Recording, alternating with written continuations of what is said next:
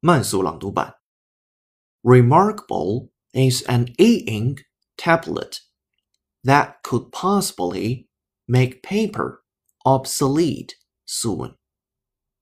Paper is something that can be both controversial and useful. It's controversial in the sense that things like print media are fast becoming obsolete because of digital media.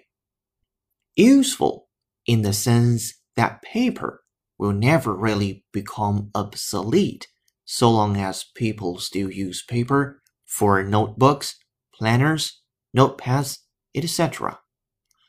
But this may all change and even render paper obsolete, probably, because there's a product looking to combine nostalgia and new technology.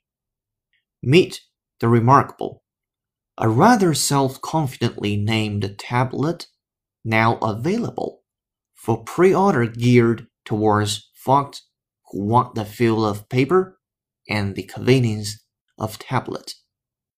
From Mobile Mag。本期节目就到这里，恭喜你又进步了。